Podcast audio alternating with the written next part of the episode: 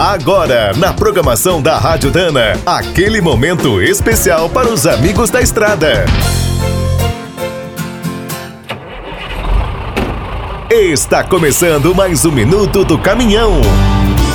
Fique por dentro das últimas notícias, histórias, dicas de manutenção e novas tecnologias.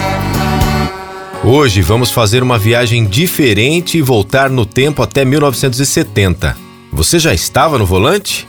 Ou só ouviu as histórias dos veteranos?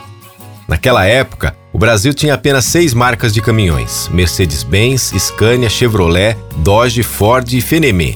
Agora, além das duas pioneiras, Mercedes-Benz e Scania, temos mais oito: Agrale, DAF, Foton, Hyundai, Iveco, MAN, Volkswagen e Volvo.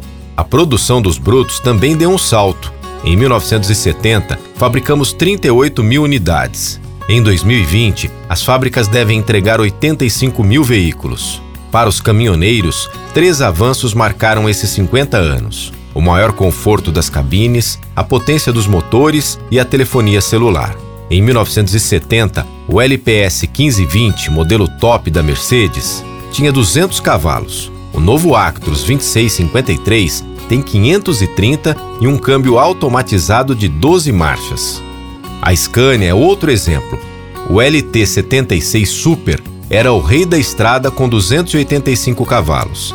Agora a versão V8 tem 620 por aqui e até 770 na Europa. Apesar de não parecer, até as nossas estradas melhoraram bastante nas últimas décadas. Antigamente, alguns fretes pareciam safari.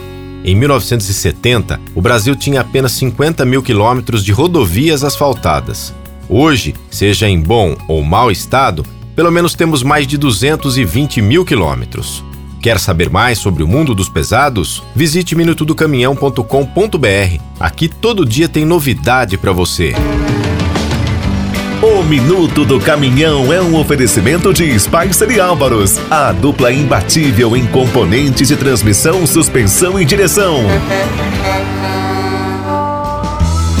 Quem é do trecho já sabe. Para ficar bem informado, a Rádio Dana é sempre a melhor sintonia.